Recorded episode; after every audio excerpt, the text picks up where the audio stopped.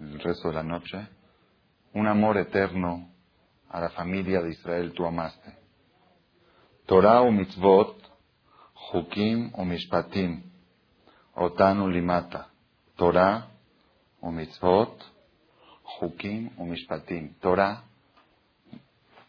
es la Torah, el estudio de la Torah. Mitzvot,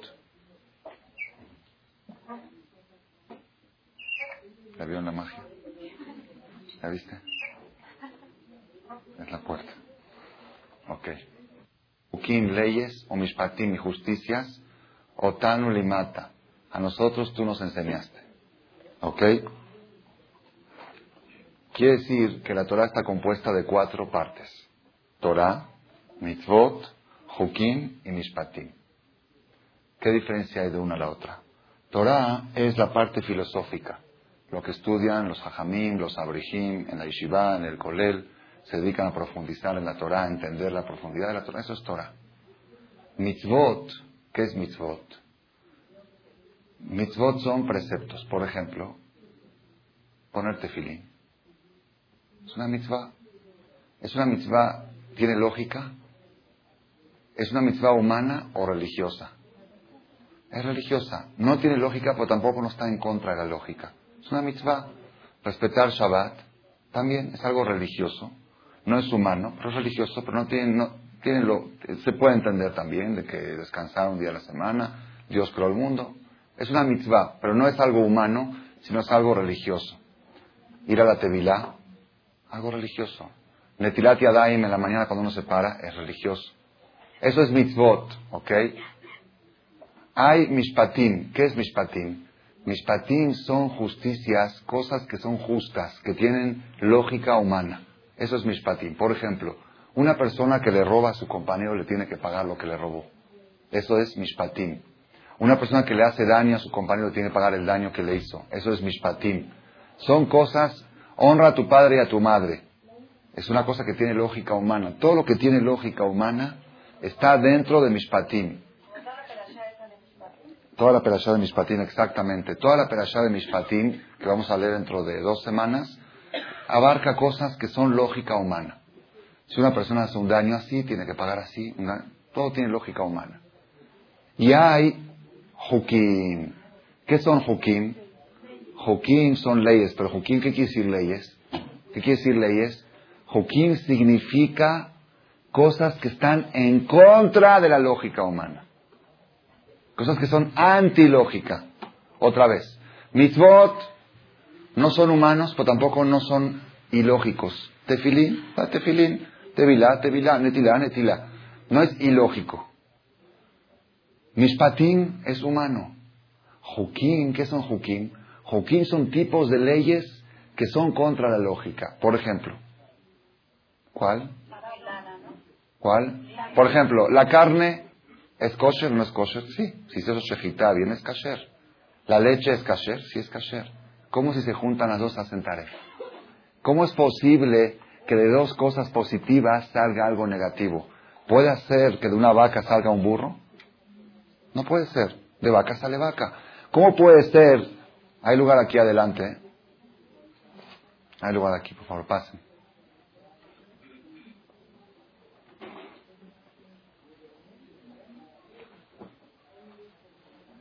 Esos son jukim.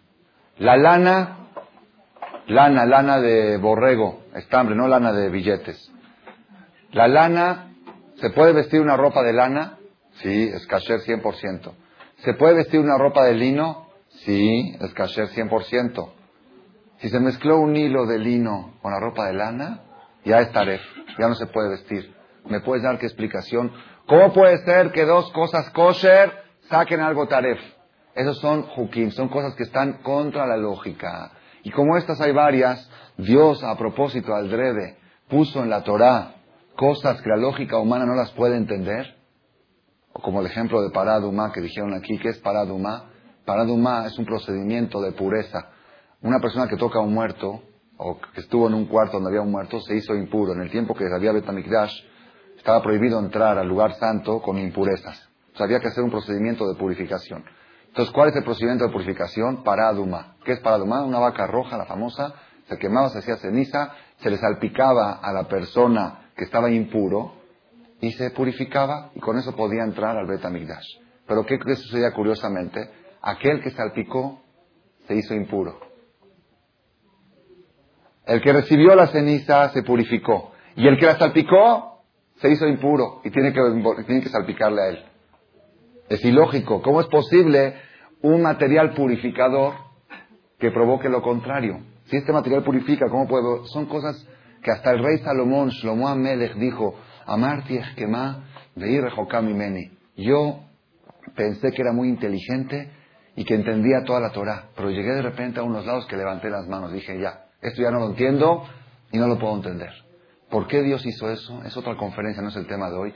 Dios a propósito puso cosas en la Torah que son contra la lógica para comprobar la fidelidad de los judíos hacia Hashem. Si nosotros respetamos las cosas porque las entendemos o porque confiamos que Él dijo y si Él dijo es bueno.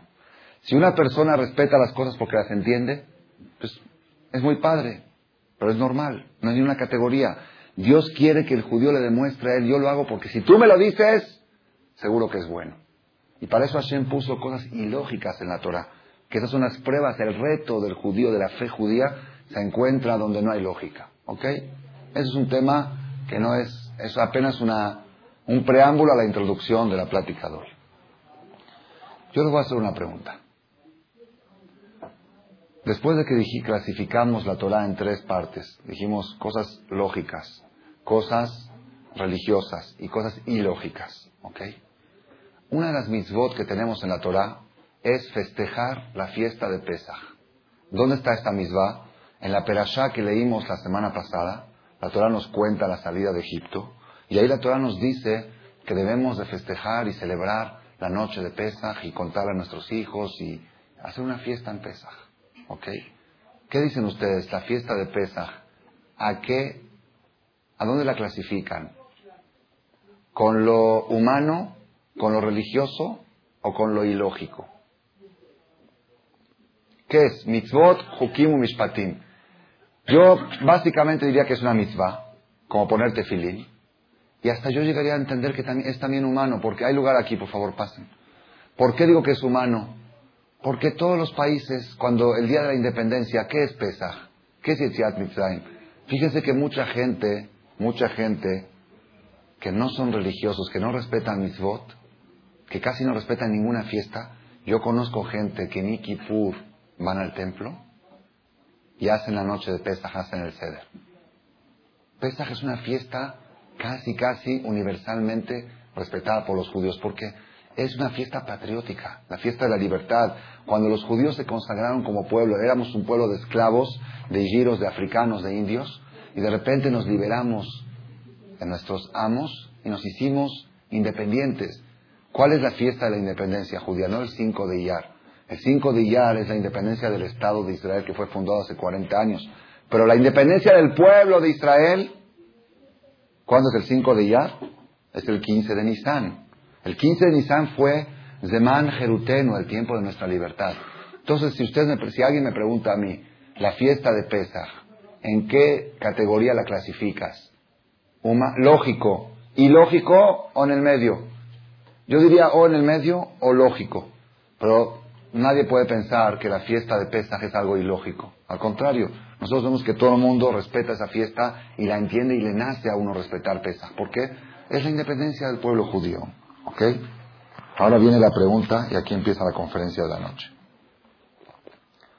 Dice la Torah, en la perashá que leímos el Shabbat pasado en el Beta Knesset, dice así, en Shemot, capítulo 12, versículo 14 para los que apuntan, capítulo 12, versículo 14.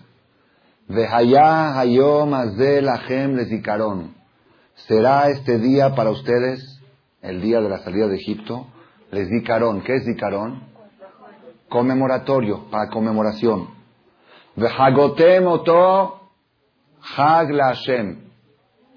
Y lo festejarán a él una fiesta para Dios. Jukat olam tehogu. Jukat Olam Tehogu. Ley eterna festejarán. Juká. ¿Qué es Juká? Dijimos. Juká es carne y leche, lana y lino, cosas que no tienen lógica. Dice, ustedes tienen que festejar la fiesta de Pesach. ¿Y en dónde la clasificamos? La clasificamos en Jukat Olam. Es una ley eterna. La tienes que aceptar aunque sea contra la lógica. ¿Están de acuerdo ustedes con esto? ¿Cómo es posible que la Torah nos dice que la fiesta de Pesach, que la salida de Egipto es algo contra la lógica? Si, es lo, si hay una cosa que yo entiendo de toda, la, de toda la religión judía, es la fiesta de Pesach. Es la más entendible. Nos hicimos pueblo, nos liberamos de la esclavitud. Por primera vez recibimos la independencia, la autonomía, y fuimos a recibir la Torah. Es la, más, la fiesta más lógica que hay. Dice, no, es Juká. Juká quiere decir, es una ley, es algo ilógico. ¿Cómo puede ser? ¿Qué mensaje está escondido aquí, Rabotai? Ustedes saben que a mí me gusta buscar siempre en la Torah cosas que están escondidas. Las cosas que están evidentes, obvias, todo el mundo las ve. El que estudia la Torah ve normal. Salimos de Egipto, las diez plagas, todos los milagros. Uno dice, vemos la mano de Hashem, vemos la fuerza de Hashem, todo lo que es obvio y que se ve. Ok, pero hay mensajes escondidos, Rabotai, hay mensajes escondidos, el que van a oír esta noche ustedes. Hay lugar aquí adelante, por favor, que pasen. Hay lugar aquí, en el palco oficial, la de las suegras y la mamá, por favor. Cabe de tabija betimeja, jabot. Dicen que hay que pararse cuando entra la mamá y la suegra. Yo estoy parado, entonces por lo menos. Pase, pase Martami aquí adelante.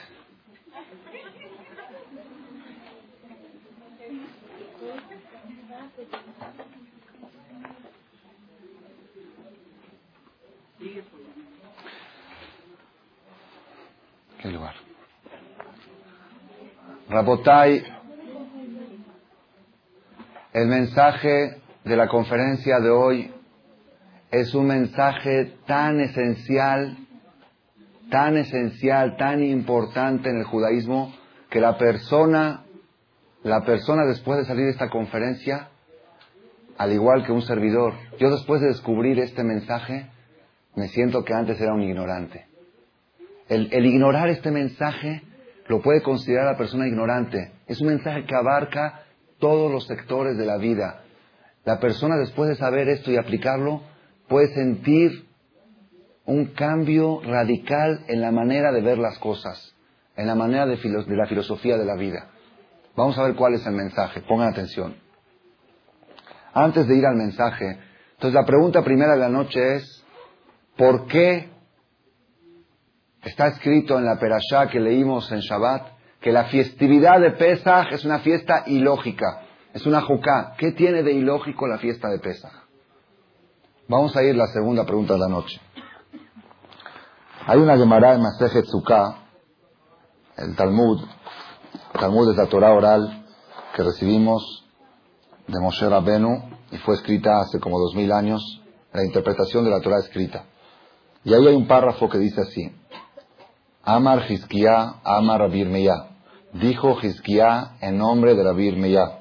Mishum Rabbi Shimon Bar En nombre de Rabbi Shimon Bar ¿Ustedes saben quién era Rabbi Shimon Bar Todos sabemos.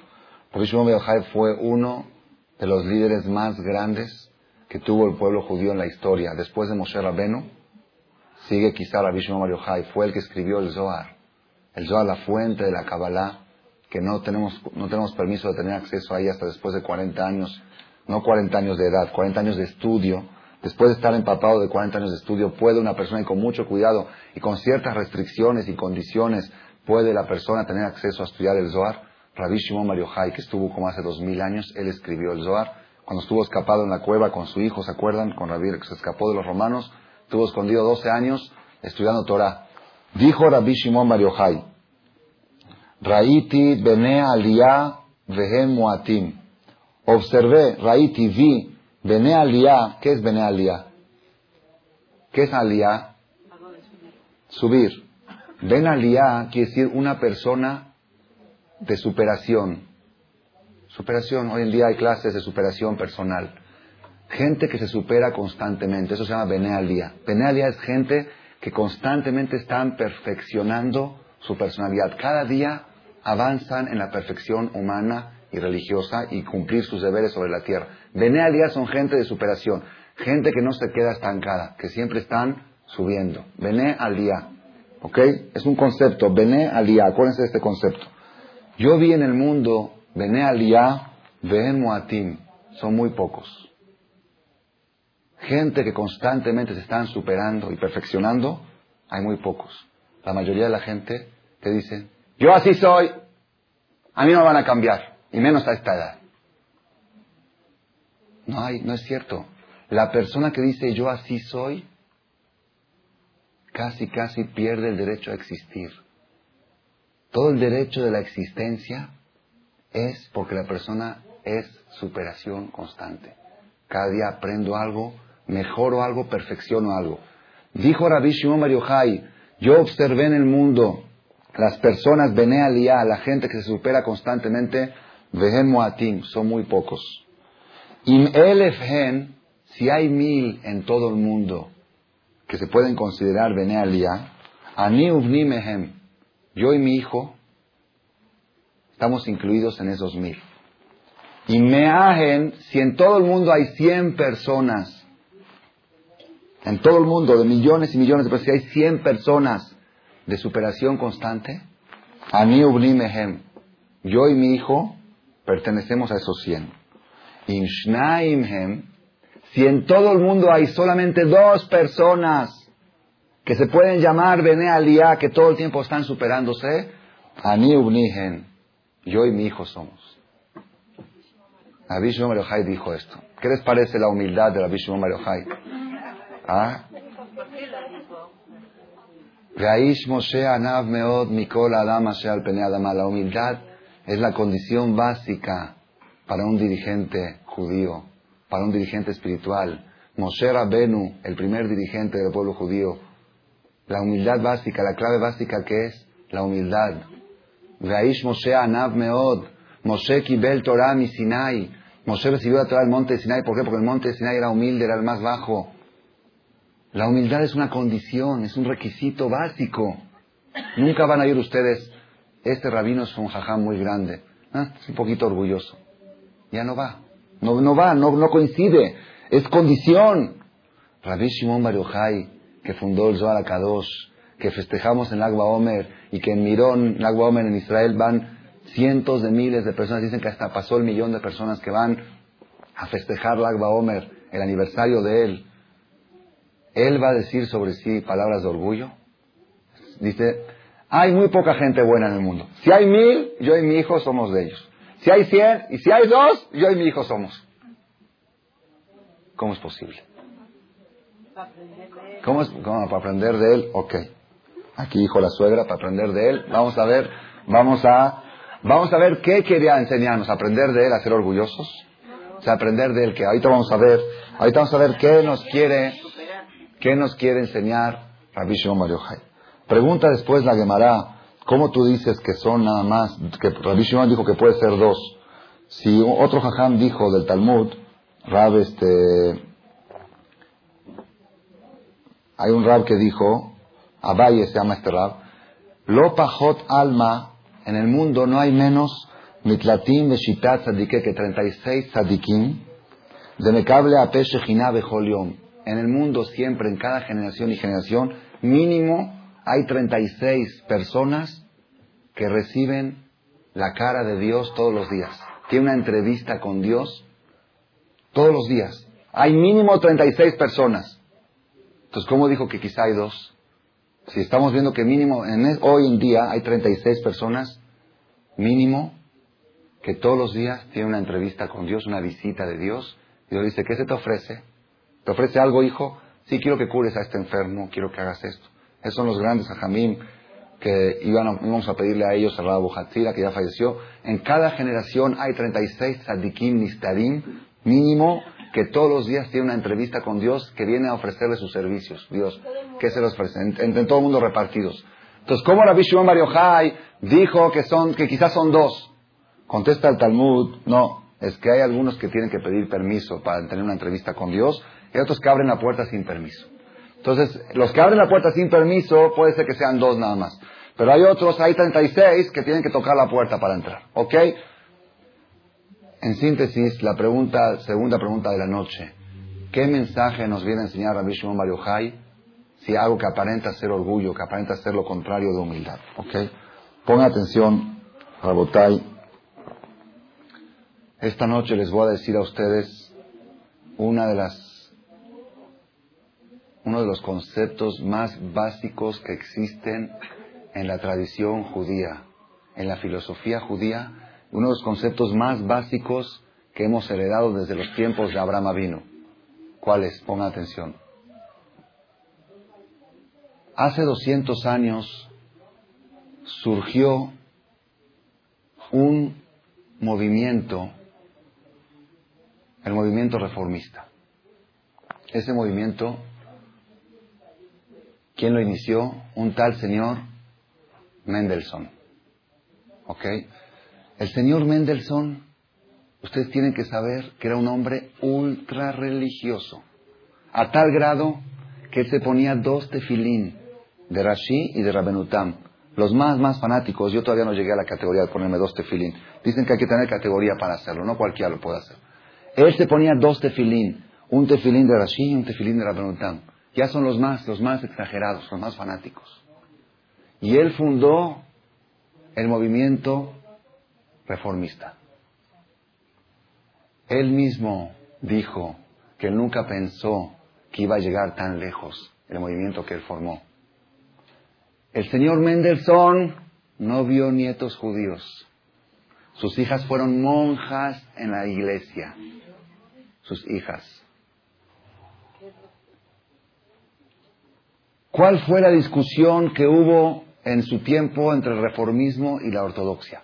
¿Cuál fue la discusión? Pongan atención porque ese es un mensaje, lo estoy tomando nada más de ejemplo, vamos a ver cómo se aplica en toda la vida. ¿Cuál fue la discusión que hubo? La discusión era la siguiente. El reformismo de Mendelssohn decía, hay que sacrificar un poco de judaísmo para salvar más judíos. Hay que recortar un poquito el judaísmo. Vieron que se estaban perdiendo muchos judíos. Dijeron, si tú haces unos recortes y unas reformas y permites algunas cosas, vas a bajar la calidad del judaísmo, pero vas a subir la cantidad de judíos. Era una lucha de cantidad contra calidad. Sacrifica calidad para obtener más calidad.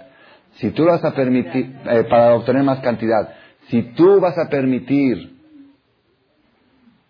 que el hombre se pueda sentar con su esposa en el templo y que la mujer pueda hacer hazán y que pueda subir al Sefer como salió en el periódico en el Universal al otro día de Kippur, una foto en Buenos Aires en un templo, una señora cargando el cal nidre con su talit. Sí, yo lo vi, me lo enseñaron en, la sección internacional, el periódico del otro día de Kipur, el Universal, ahí está la foto en Buenos Aires, una señora cargando, con el talit cargando el Sefer de Cal Nidre, qué padre, ¿verdad? Cargando el Sefer de Cal Nidre porque tiene lana y lo compró. Y dice, así decía en el periódico, decía el rabino, creo que Bernstein, Bronstein, no sé qué nombre, uno de los, de los rábanos reformistas de allá, dice, en uno de los templos donde sí se permite que las mujeres lleven a cargo los oficios rituales.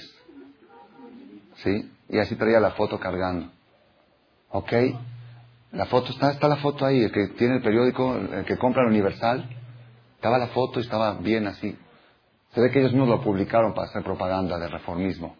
Ellos dicen, si tú vas a aceptar ciertas reformas, que las mujeres puedan participar y que se sienten juntos y que se pueda poner micrófono para que se oiga mejor el rezo, y que en vez de rezar en hebreo, que recen en alemán. Entonces eso va a hacer que más gente venga al templo. Ok, estás, permitiendo algunas cosas que están en contra de la ley judía, pero estás salvando judíos. Es sacrificar calidad para ganar cantidad. La ortodoxia desde aquel tiempo Fue una guerra mortal de la ortodoxia contra el reformismo. ¿Qué decían? ¿Qué le decían a Mendelssohn? Estás muy equivocado. Hay que sacrificar judíos para conservar el judaísmo. Nosotros tenemos la obligación de conservar la calidad del judaísmo al 100% como fue entregada de Dios a Moisés y de Moisés a Josué. Esa es nuestra obligación, de transmitir el judaísmo con toda su integridad. Y si a costilla de ellos tienes que perder judíos, es un sacrificio. Estoy sacrificando judíos para salvar al judaísmo. Esa es la discusión. Y en realidad es una discusión que tiene mucha lógica. Las dos partes tienen aparentemente su razón. Las dos partes. Uno cuando oye esta lógica es la guerra eterna de calidad contra cantidad. Uno dice, bueno, permite ciertas cosas para jalar más gente, para jalar más gente, más gente. Al final, ¿qué sucedió? ¿Qué sucedió? Si yo quisiera ahorita dar una conferencia ante dos mil personas, en cinco minutos lo hago. ¿Cómo? Me voy al Zócalo. Digo que aquí hay unas tortas con frijoles saliendo de la conferencia y en menos de diez minutos se llena aquí dos mil personas y va a ser la conferencia más exitosa de todo México. ¿Es cierto o no es cierto? Pues claro que sí, fíjense cómo hacen. Fíjense las manifestaciones, unas tortas, te llevas a lo que sea, al que da mejor, más rica torta, jala más gente. En esta discusión de calidad contra cantidad, habían, se dividió el pueblo judío en dos grupos, unos que apoyaban la opinión ortodoxa, hay que sacrificar, hay que conservar el judaísmo a un sacrificio de perder judíos, y otros decían, no, lo más importante, ¿quién es para quién? ¿El judaísmo para los judíos o los judíos para el judaísmo? Ok, eso es para otra conferencia, ok. Los, los reformistas decían, lo principal es conservar los judíos. Judíos, no importa, menos judaísmo, más judaísmo, que haya judíos, para que no se vayan con Goín, para que no sea mejor, que vengan al templo, que se sienten al lado de su esposa, que suba la esposa al Sefer, con tal de que no se pierdan, no se asimilen. ¿Ok? Y los otros decían no. No, que se pierdan, que se asimilen, que se vayan, con tal de no ceder nada de lo que es el judaísmo. El judaísmo tiene que ser íntegro. ¿Ok? ¿Qué sucedió? Aquellos que decían que vale más la cantidad que la calidad, que sacrificamos calidad para conservar cantidad, al final, a la larga, se quedaron sin calidad y sin cantidad. ¿Alguien puede decir que hay cantidad? En el reformismo sí hay cantidad, de los del Zócalo. De los que yo puedo traer aquí dos mil, eso no es cantidad. Todas las conversiones, todas, sin excepción, hechas por reformismos, son nulas. No tienen ningún valor, nada, cero. Es goy, nada, cero. No nada más que no tiene valor. Es peor un converso reformista que un goy. Porque ese corre más peligro de ese. Te puedes creer que es un judío. Es goy, goy, goy. Un judío, un judío que respeta todas las misbot, menos una, o menos dos, o menos diez, o menos veinte, sigue siendo judío. Una persona que dice, yo soy eudí, no puedo respetar, puedo respetar kosher, pero esto no lo puedo respetar el kosher. Tevilat Kelim no hago tevilat en mi casa, los trastes. Sigue siendo judío. Está mal, pero sigue siendo judío. Un goy que viene a convertirse y dice, yo acepto todo, menos, no me puedo poner kipa, me da pena de ponerme kipa en la calle. La conversión es nula. ¿Por qué? Nosotros, esa es la diferencia que hay entre el de sangre al yudí, converso. El gol para convertirse tiene que aceptar de la A a la Z. Si falla una costumbre judía, costumbre. Si yo en Shabbat no puedo comer jamín, comida caliente, yo en Shabbat frío. ¿Por qué? ¿Cómo va a dejar la comida calentar todo desde el viernes hasta la tarde? Yo en Shabbat como frío. No vale la conversión. Ni una costumbre judía, si no acepta, ya no se puede convertir. En cambio, el judío de nacimiento sigue siendo judío aunque no respete ciertas cosas. Entonces, ¿qué sucedió con el reformismo?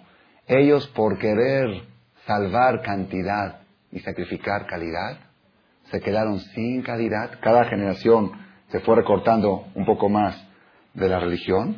Al final se quedaron sin calidad y sin cantidad. Hasta a tal grado que ya existe un templo. Yo lo vi en un periódico en inglés, me lo enseñaron. Un templo en Los Ángeles reformista, donde hacen matrimonios masculinos. Ya lo existe. Matrimonios homosexuales.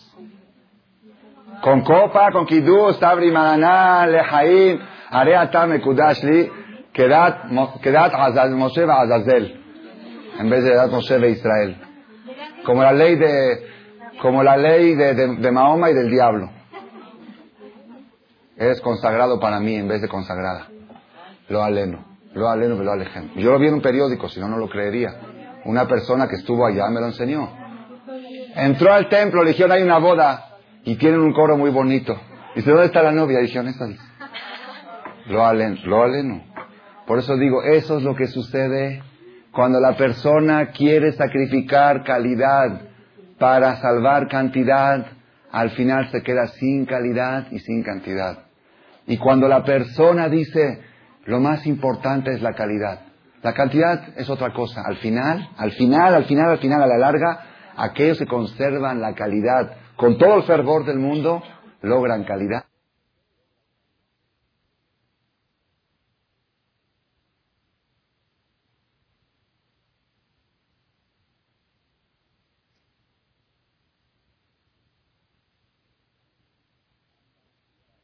Tan, tan esencial.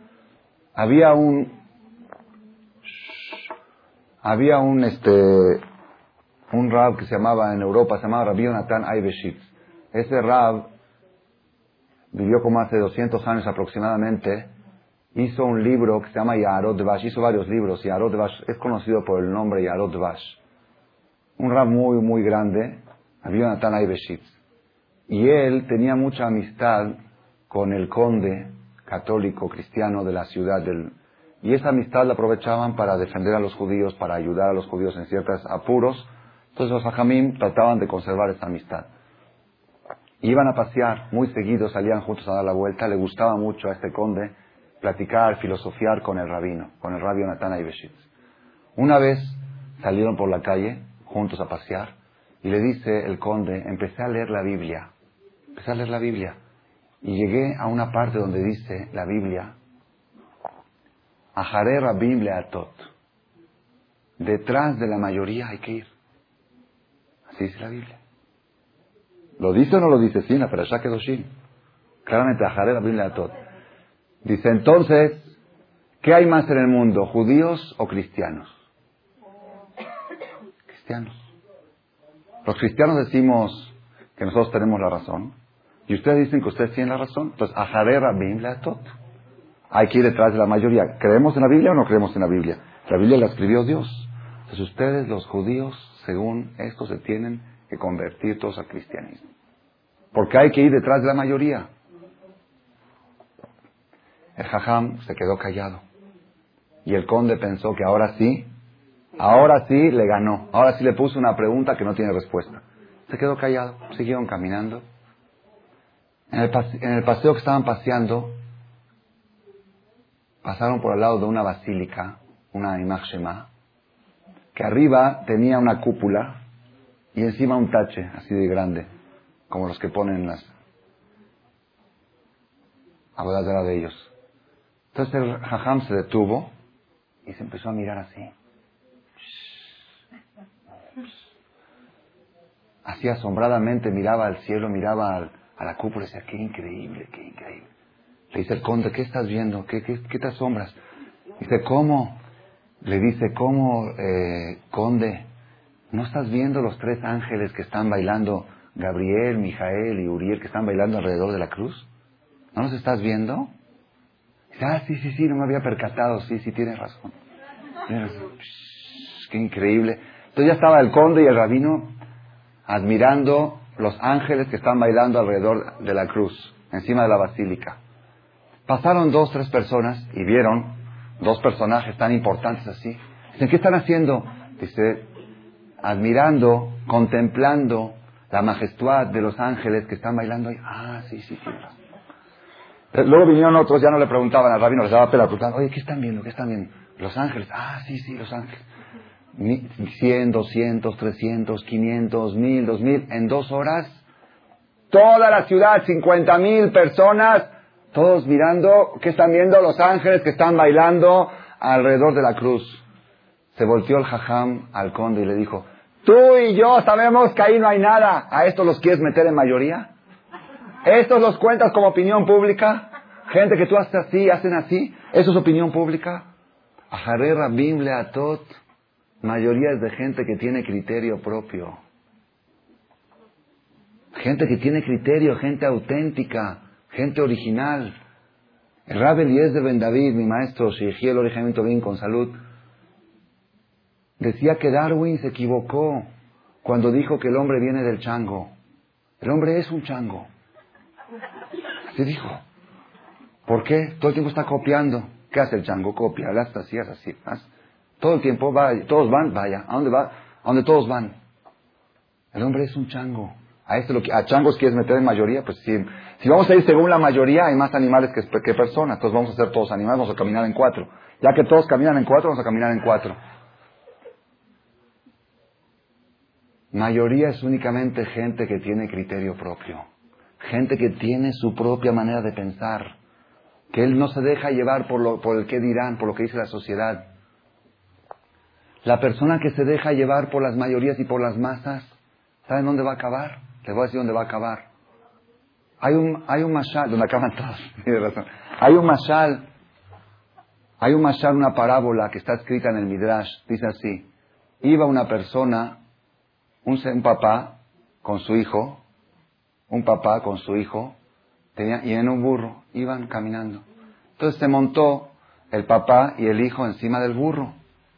El papá y el hijo encima del burro.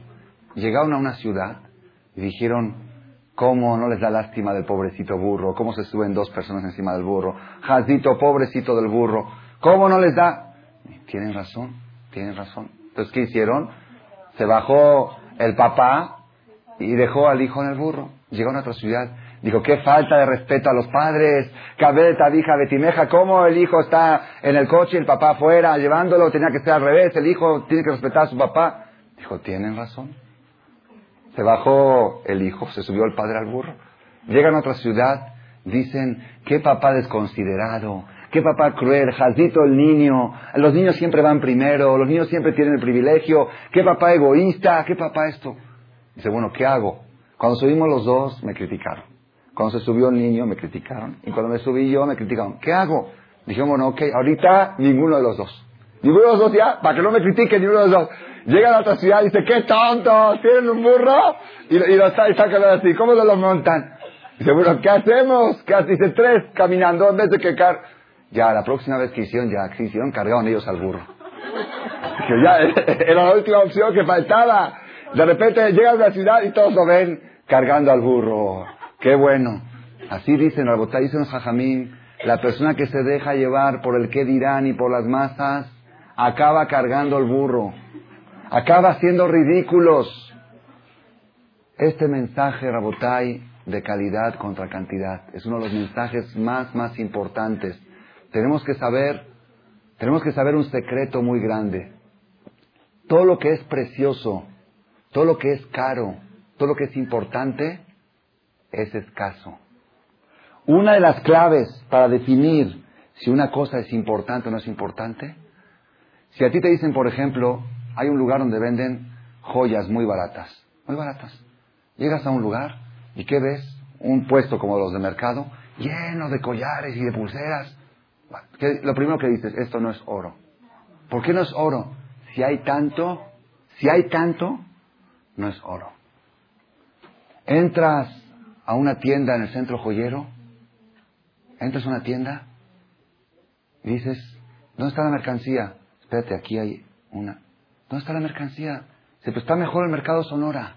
Tienes que saber que en este, en este centro, en, este, en esta tiendita de 5 por 5 vale más que todo el mercado Sonora de 5 mil metros cuadrados, que todas las naranjas y jitomates y toda la mercancía que hay. ¿Cómo puede estar tan chiquita y ni siquiera se ve la mercancía? Lo más escaso, lo menos visto, lo más, minoritario, ahí se encuentra la calidad. El Meiri, el Meiri, un rabino de hace 800 años, dice un mensaje increíble. Dice así, Haemet Kabed. La verdad, la verdad es muy pesada. Alken nos eameatim. Por eso los que cargan la verdad son muy pocos. La gente no quiere cargar cosas pesadas. Quiere decir que, en otras palabras, si tú quieres saber dónde está la verdad, fíjate dónde hay menos. Donde hay mucho, corre peligro de que no sea la verdad.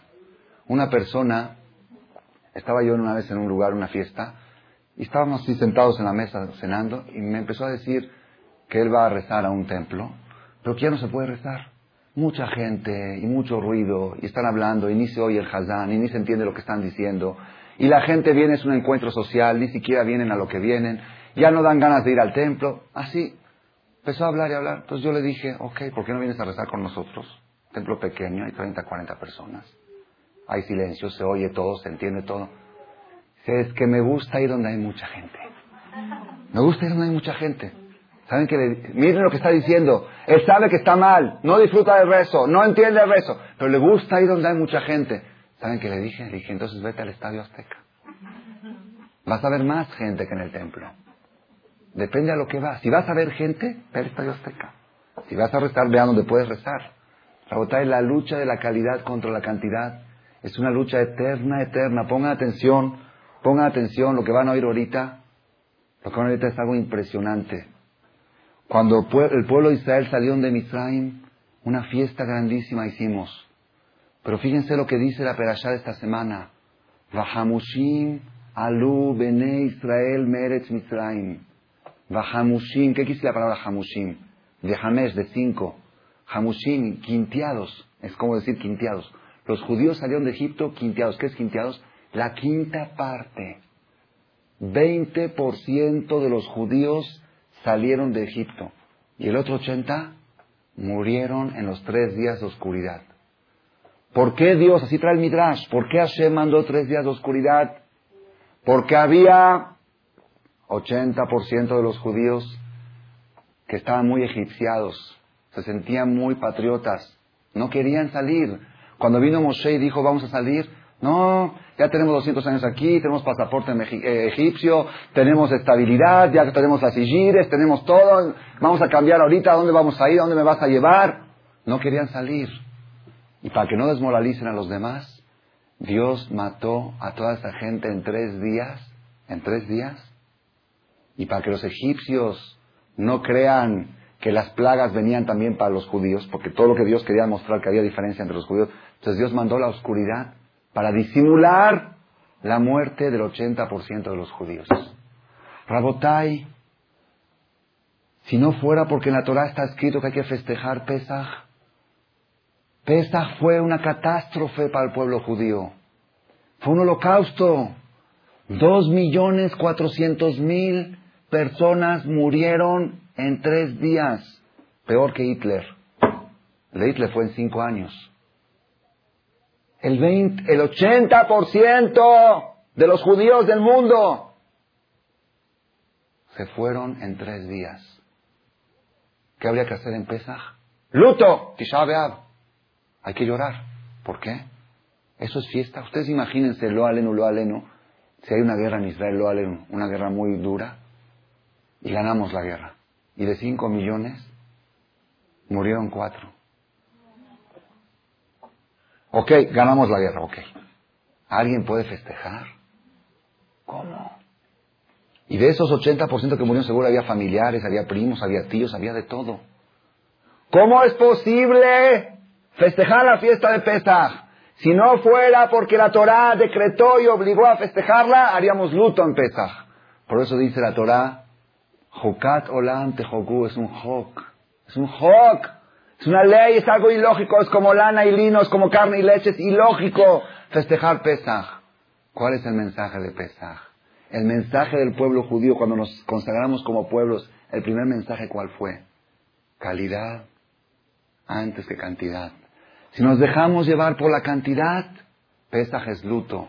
Si lo que vale es la calidad, salieron el 20% por aquellos 20% que estaban identificados con su judaísmo, que sabían que se encontraban en el Galut, que sabían que en egipcio era temporal y que luego estaban dispuestos a recibir la Torah, entonces Pesaj se puede festejar.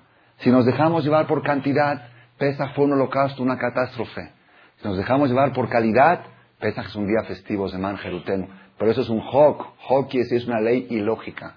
Con lógica humana, nadie puede festejar un día en el cual falleció el 80% del pueblo.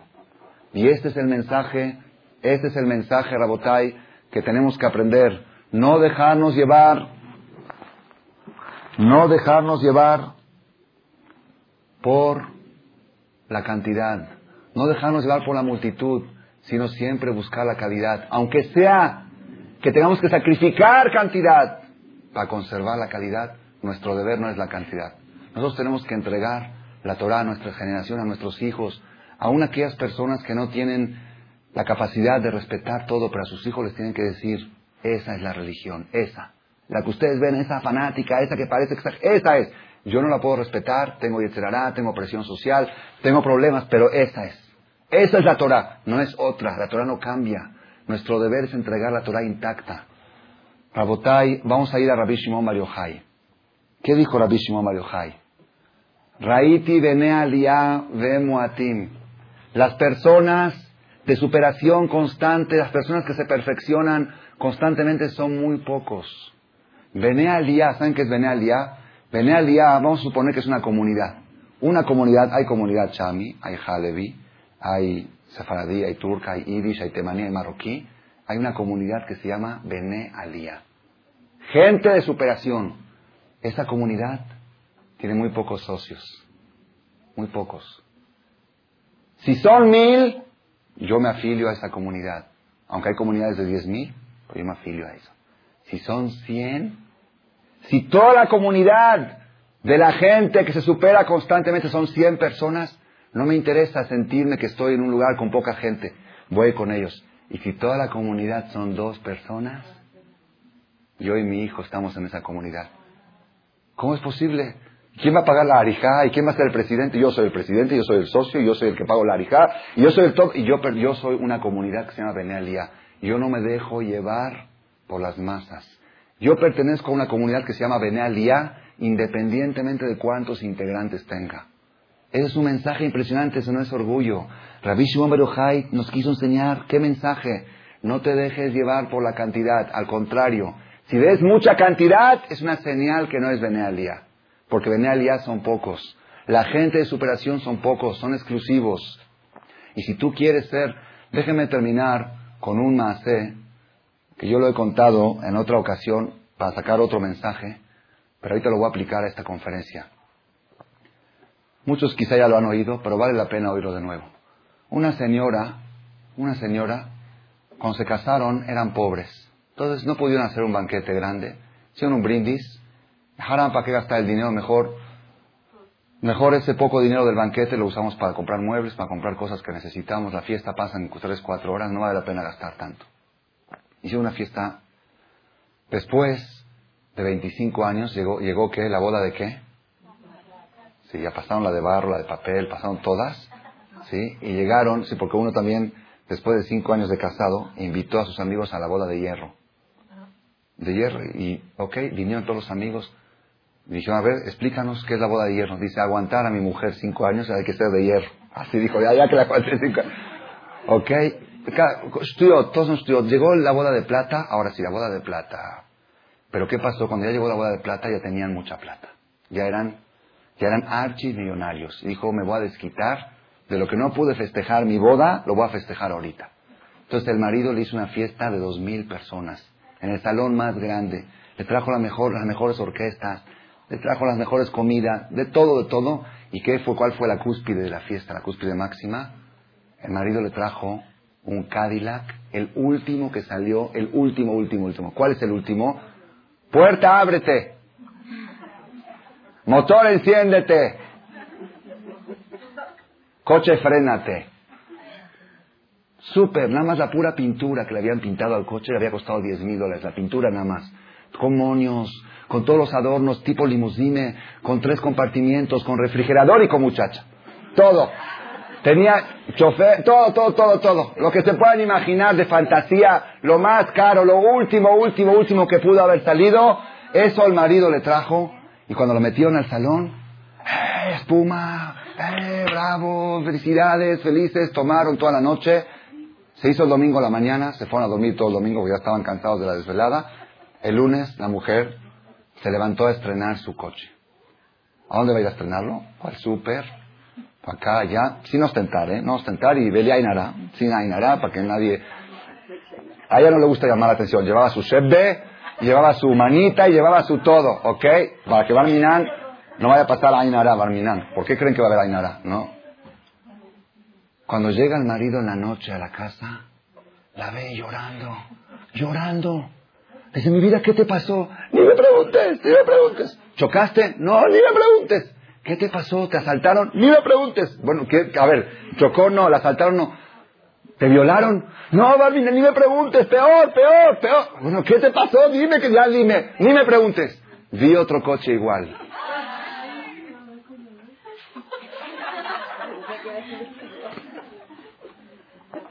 Vio otro coche igual. Estaba llorando desconsoladamente. Otro coche igual. Rabotai, el marido le preguntó a ella, dime, ayer lo dije esto en la conferencia de parejas, y una señora dijo, no es cierto. Le dije, es tan cierto que no se puede creer que es cierto. Es tan cierto. Una señora se va a Miami a buscar un vestido y se va a buscar una tienda escondida, escondida, de las que nadie llega, pasa caminos de barro, de tierra, para llegar a un lugar y encontró un vestido, lo pagó dos mil dólares. Llega a la fiesta, se le van los ojos, se le van los ojos. Barminan, Barminan, ya, le va a agarrar un ataque al corazón, un infarto, un infarto. ¿Qué pasó? Barminan, ¿cómo es posible? ¿Cómo es posible? ¿Qué pasó? Le preguntó el marido, le preguntó el marido a la mujer, dime mi vida. ¿Te puedo hacer una pregunta? ¿Por qué viste otro igual? ¿Ya no tienes el tuyo? ¿Ya dejas de tenerlo? Tú estabas contenta por tener el carro, lo sigues teniendo. Le contestó ella, es que me di cuenta que yo no disfrutaba de tener este coche. Yo disfrutaba de ser la única que lo tiene. Yo gozaba de ser la exclusiva, de tener la exclusividad. Esa era mi felicidad. Cuando se me quitó la exclusividad, ya estoy angustiada. Rabotai, Rabotai, fíjense, es algo increíble, es una tendencia natural que Dios creó en las personas de querer ser exclusivos. Todas las personas queremos ser exclusivos. Si tenemos, ¿qué diferencia hay de un, de un Cutlass a un Marquis? ¿Ok? No sé si es mucha diferencia de que es mejor coche el Marquis, sino que Cutlass hay más gente que lo tiene y Marquís hay menos gente que lo tiene. Entonces, cuanto menos gente lo tiene, más feliz me siento. Y cuanto más gente lo tiene, menos disfruto de lo que tengo. Es una tendencia natural del ser humano, que de las cosas, si voy a comprar un Caribe, un bocho, ya más gente lo tiene. Cuanto más gente tiene algo, menos lo disfruto. Y cuanto menos gente lo tiene, más lo gozo. Porque la persona no disfruta de lo que uno tiene, disfruta de lo que otros no tienen. y eso, Dios creó, eso no es y esperará. Dios creó en las personas ese carácter de querer ser exclusivos. Ser exclusivo es algo muy bueno, algo buenísimo. Que la persona quiera ser exclusivo es algo buenísimo. ¿Por qué? Les voy a decir por qué. Cuando una persona, ponga atención, ponga atención, miren qué filosofía, para qué Dios creó la exclusividad y la persona que oiga este mensaje esta noche y lo aplique se va a dar cuenta cómo va a sentir una tranquilidad y una paz increíble. Cuando una persona se para en la mañana y se lava la cara, ¿cuántas personas en el mundo lo hacen? Cinco mil millones de personas se lavan la cara en las mañanas. Entonces eres uno más del montón. Eres bocho. ¿Ok? Cuando se mete, cuando se mete a bañar, ¿cuántas personas se bañan todas las mañanas? Dos mil millones de personas. Es una de dos mil millones. Cuando va a tomar un café, ¿cuántas personas toman café en la mañana? otras miles de millones. Entonces uno no siente nada. Uno no puede disfrutar. ¿Por qué? Es uno más de miles de millones. Va al súper. ¿Cuántas mujeres van al súper? Miles de millones. Va acá, va al caré. ¿Cuántas van al caré? Va al boliche. ¿Cuántas van al boliche? Va. Ok. Cuando agarra el café y dice Baruch. ¿Cuántas personas en el mundo dicen el sheakol antes de tomar un café? ¿Saben cuántas? ¿Cuántos somos los judíos en el mundo? ¿Qué porcentaje somos los judíos en el mundo? ¿Qué porcentaje? ¿Dos por ciento? ¿Menos de uno? ¡Tres por mil! Punto, punto, punto tres, cero, cero, cero, tres. De cada mil goy, hay tres Yehudim. Si la religión judía se dejaría llevar por la cantidad, el pueblo judío estaríamos borrados del mapa. Ya no existiríamos. ¿Cantidad? ¿Qué somos? Yo prefiero ser mejor de seis mil millones y no de 18 millones. Una vez contó un jajam que le preguntó un taxista, le dijo, ¿usted dónde es? Dijo, de Israel. ¿Cuántos habitantes hay en Israel? Dijo, cuatro millones. Dice, no le pregunté en su colonia. Le pregunté en el estado de Israel cuántos habitantes hay. Dice, sí, cuatro millones. Dice, usted es un mentiroso. ¿Por qué? Dice, la ciudad donde yo vivo hay nueve millones de habitantes. Y ni aparecen en los periódicos y ni se oye en, las noticias. Y ustedes todos los días traen la noticia. Dice, yo mínimo me imagino 100 millones de judíos. Mínimo debe haber en el estado de Israel. Lo No por la cantidad, Dios los escogió a ustedes. Que.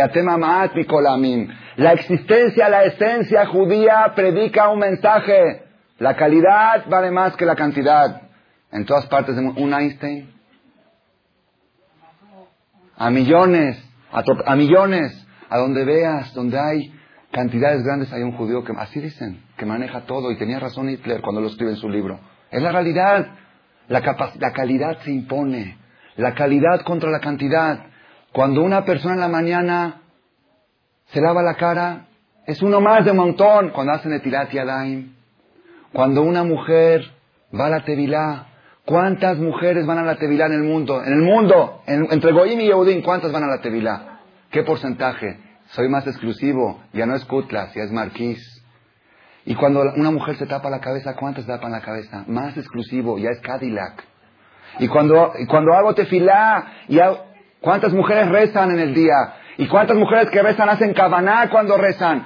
Cuanto más exclusiva eres, más vales. Dios creó la exclusividad para que las personas se superen constantemente. Vene aliyah, ve muatim. Ese es el mensaje más potente de la Torah. Si la persona quiere ser exclusivo, que sea exclusivo no en el Cadillac y no en el vestido, que sea exclusivo en su forma de ser, que sea exclusivo. Hay gente que dice, es que es normal, es normal que la nuera esté peleada con la suegra. Es normal, sí es normal. Entonces no eres exclusiva, eres una más de seis mil millones. Yo voy a hacer algo especial, yo voy a ser amiga de mi suegra. Oye, ¿cómo le haces? Yo quiero ser exclusiva, quiero tener mi Cadillac. Este es mi Cadillac. Oye, dicen que es normal que entre los, entre los matrimonios se peleen entre ellos. Es normal. Sí es normal, por eso yo no lo hago. Porque yo no quiero ser uno más de todos los matrimonios, quiero ser algo exclusivo, algo especial. Yo no me peleo con mi marido, yo no me peleo con mi suegra. Es normal que si te ofenden, respondes. Pero yo como quiero ser exclusivo, me ofenden y me quedo callado. Para eso Dios creó la exclusividad. Este es el marquís, este es el Cadillac, este es el vestido que nadie lo tiene. Cuanto menos gente lo tiene, más categoría eres. Pero no en cosas materiales. En cosas materiales, vístete como todos. Usa coche popular. Haz un banquete, una boda, no como todas, que no sea sobresaliente, que no llame la atención. Pero cuando se trata de tu personalidad, no busques las cosas de las masas, busca cosas que vas a ser exclusivo. Si nosotros aprendemos este mensaje y lo aplicamos en nuestra vida, vamos a sentir una tranquilidad, una paz y una felicidad incalculable. Hagan la prueba y luego me dicen.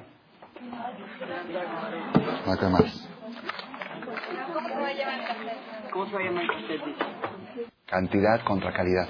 hay uno, ¿verdad? Sí. Gracias por su atención a este shiur del Rav Malech. Les recordamos que pueden visitar la nueva página de shemtov.org en el internet www.shemtov.org. Actualmente la página cuenta con varias secciones. Noticias sobre las actividades de Shem Tov a nivel mundial, escuchar o bajar las últimas conferencias del Rav Malek, escuchar o bajar la alajá del día, imprimir o estudiar desde su computadora la perashá de la semana, estudio diario de Gemara, Daf Yomi en español, sincronizar su iPod con podcast, un manual para crear su propio CD de las conferencias que existen en la red, adquirir libros con entregas internacionales, con la metodología del Rav Malek de español, fonética y hebreo simultáneamente, así como ubicar las ciudades en donde se reparten CDs a nivel mundial. Es que la misbot y muchas gracias.